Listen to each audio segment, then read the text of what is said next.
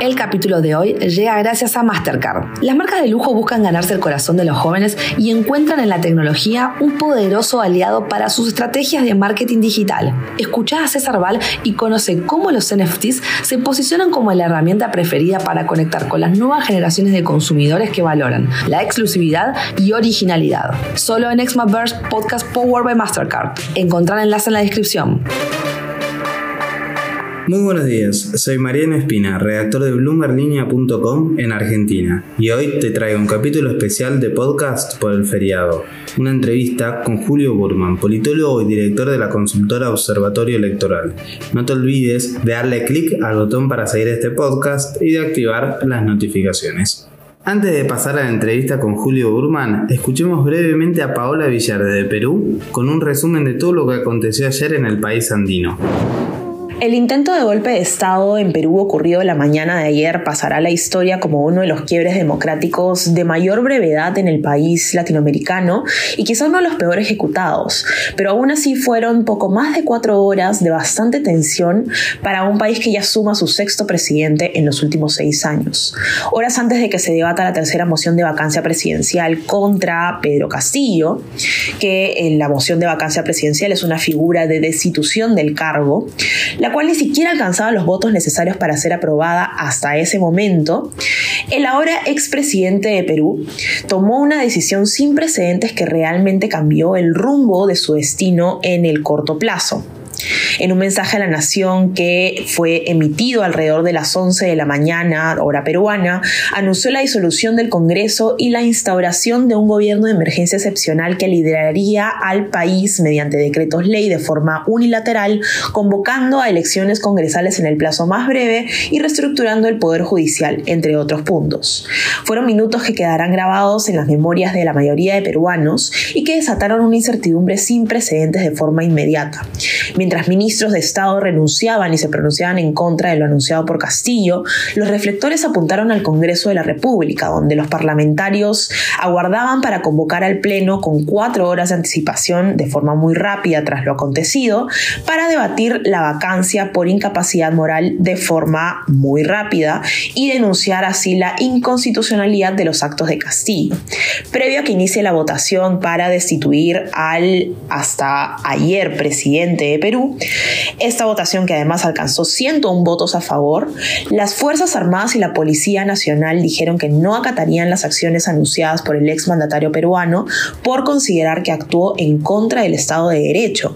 Y con ello Castillo terminó de sellar su tumultuosa salida del poder a menos de 17 meses de gobierno para que su vicepresidenta Dina Boluarte asuma en su lugar. Acto seguido, Castillo trató de salir de Palacio de Gobierno, custodiado por seguridad de Estado, buscando aproximarse a la Embajada de México, según se pudo conocer posteriormente, a la cual no llegó porque fue detenido en el camino.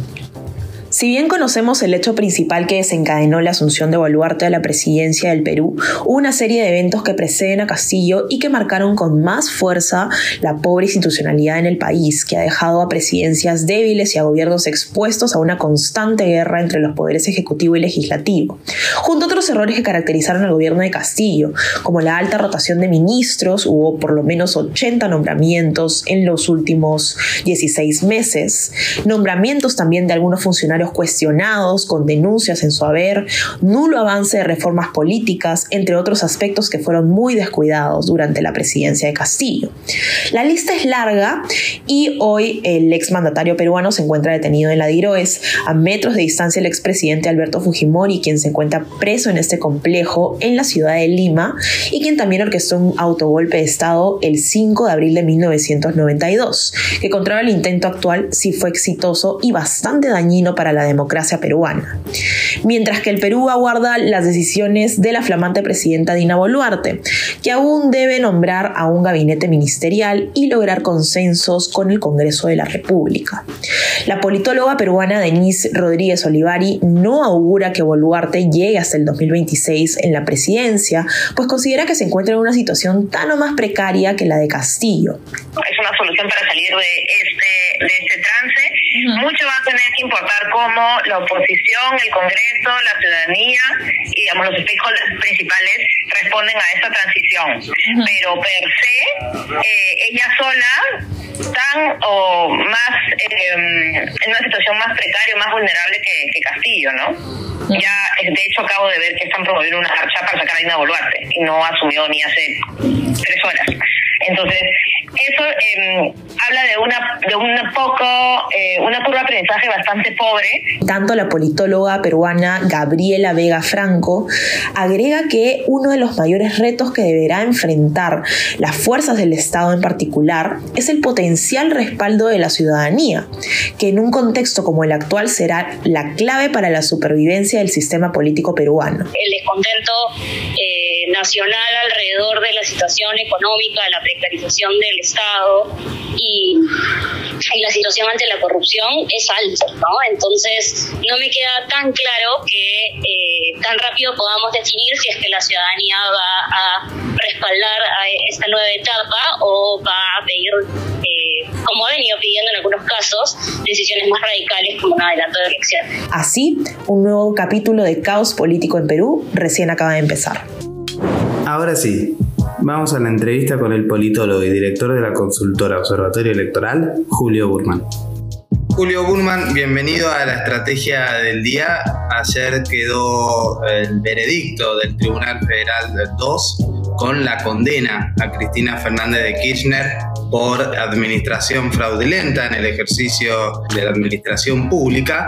Eh, ¿Qué implicancias tiene esta condena a una figura que es de las más importantes de la política argentina y que a su vez es vicepresidenta en ejercicio? ¿Qué implicancias tiene para el escenario político eh, esta condena? Bueno, la primera es un interrogante. No sabemos si esto implica la definitiva exclusión de Cristina Kirchner de la vida política argentina o si por el contrario es como una instancia de espectacularización de la política cristinista, ¿no? Pienso en que esto puede ser el comienzo de una historia vinculada a proscripción, lucha judicial, retorno, ¿no? un poco el, modelo Lula barra Perón, eh, y que esto eh, venga en pie a la política argentina por más tiempo, ¿no? Eh, en el primero de los casos es como un recomienzo, porque la figura de Cristina dominó la política argentina por 15 años.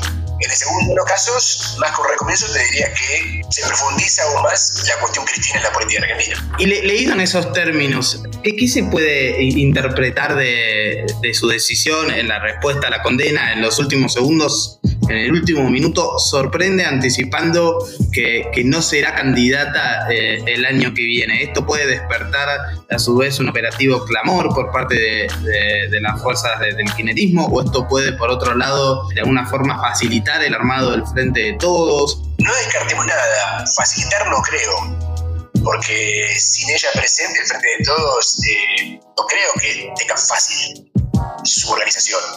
O sea, de Todos está organizado por ella. a ver, yo le tomaría un poco en serio, porque la historia dice que ella es bastante literal. No, no, tenemos muchos casos en los que ella de vuelta con el discurso, ¿no? Eh, cuando dice algo, por lo general lo cumple. Así que yo le tomaría en serio, ¿no? Y hay que buenas razones por las que decide retirarse de la contienda, tal vez.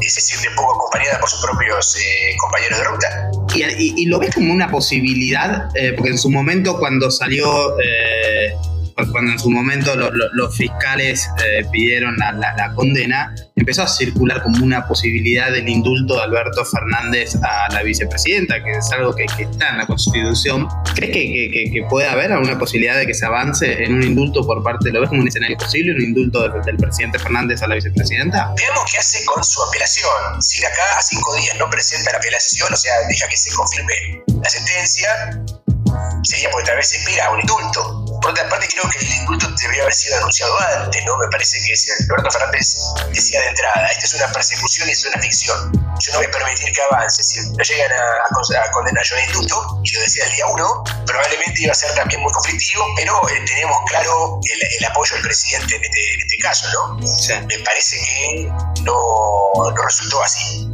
Si van a aparecer el indulto, va a aparecer con una mayor a último momento, medio desesperada. Creo que ahora ya no. Hay que esperar, como decís vos, eh, Julio, a ver si apela. También va, a haber que esperar eh, a los fundamentos ¿no? de los jueces, porque una de las dudas que se comentó mucho ayer eh, es por qué en esta condena de administración fraudulenta, de, en esta condena por corrupción, quedan condenadas la vicepresidenta, que en su momento era presidenta de la Nación, quien era secretario de Obras Públicas José López, pero queda absuelto quien era el ministro de Planificación Julio Devido. Es, es una de las incógnitas ¿no? que deja este fallo. Sí, yo ahí me abstengo de opinar porque no, no, no conozco los aspectos más técnicos del procedimiento judicial a mí también me sorprenden algunas cosas que mencionas. Volviendo a lo anterior, Julio, y uno imagina, es posible que, que apele, al menos eh, ella dio a entender ayer, me parece que su defensa va a apelar el fallo, pero lo que pareciera ser la estrategia de la vicepresidenta, lo que fue un poco hacer su, su respuesta al fallo, es deslegitimar ¿no? A, a, la justicia, a quienes la investigan, a quienes la condenan, eh, hablando de esta cuestión del partido judicial, de la mafia judicial, del Estado paralelo. ¿Cuántas posibilidades hay que este discurso de Cristina cale a sectores que exceden quienes la respaldan eh, desde siempre, ¿no? Bueno, sin dudas esto es eh, parte del leitmotiv de Cristina, ¿no? Ella niega por completo su, su culpabilidad y dice que esto es una conspiración en su contra, llamó lofer, llamó mafia, Estado paralelo, eh, no hay ninguna duda que ella considera que es víctima de una persecución política, ¿no? Pero ¿crees que, que, que este discurso puede generar una empatía por fuera de los que ya son votantes de, Cristina eh, desde siempre, digamos? Bueno, creo que el electorado acá lo tenés en tres, si querés, partido en tres, ¿no? Hay, hay un conjunto que cree que Cristina es inocente y que Macri la persigue y Macri corrupto, otro conjunto muy vinculado al, al mismo más duro que cree exactamente lo contrario, que ella es corrupta y que Macri eh, es un facilitador de la justicia, y hay un segmento del electorado que se queda por fuera de estos dos eh, núcleos duros, que es el que ella tiene que conquistar y convencer. Por eso creo que cuando ella busca mostrar que no es una conspiración de la justicia, me parece que está hablando más bien a, ese segmento un poquito más independiente del electorado, ¿no? Porque al suyo propio no hace falta decírselo eso. Ya lo creen de esto de hace años. Eh, la pregunta es si esto va a tener efecto, ¿no? Porque el caso que le juegue, en contra de Cristina es que todo esto se refiere a obra pública. Y la obra pública en Argentina, te diría que en buena parte del mundo, tiene mala fama. De que son, son procedimientos oscuros, con preferencias, eh, asignaciones eh, por fuera de, de, lo que es competitivo en las licitaciones nadie le cree mucho a la obra pública, ¿no? Me parece que si uno quiere hacer comparaciones con el caso de Lula, ahí era más simpática la causa de Lula, porque a Lula le acusaban de tener un departamento en Guarujá, que es una ciudad, digamos, popular de veraneo en Brasil, y era un departamento, algo que era como que. Y aparte nadie creía que él, siendo presidente de Estados Unidos, no podía tener un departamento en allá. Por lo tanto, creo que lo de Lula eh, tenía como una suerte de simpatía en la opinión pública de otro tipo. Acá, obra pública, Baez, eh, López, es más difícil. Otro paralelismo que se buscó con el caso Brasil es la figura de Moro y los vínculos con la oposición del PT de Lula. Y acá la, figura de la justicia y sus vínculos con, con, la oposición. ¿Ahí también encontrás ahí un paralelismo o es un poco forzado? No, algo encuentro, porque me parece que está, así como creo que está probado que hubo corrupción en ese en, la obra pública, aunque creo que no está probada la, me parece que no está claramente probada la responsabilidad de Cristina Kirchner, creo que es el, el kit de la cuestión, ¿no? cómo demostrar que ella tenía que ver con esto pero así como está probada, me parece que hubo, para empezar, lo de López, ¿no? Como prueba medio clara. También creo que está bastante claro con el correr del tiempo hubo parcialidad de parte de la justicia, ¿no? Así que me parece que acá no, hay, no es una historia de buenos, y malos muy clara para, eh, desde el punto de vista de la opinión pública, ¿no? Última pregunta, Julio. Eh, ayer vimos a una vicepresidenta condenada, a una oposición que celebraba. Estamos eh, yendo hacia un año electoral, elecciones presidenciales. las sensaciones que eh, la posibilidad de que hayan acuerdos políticos entre las principales fuerzas argentinas cada vez más lejana, ¿no?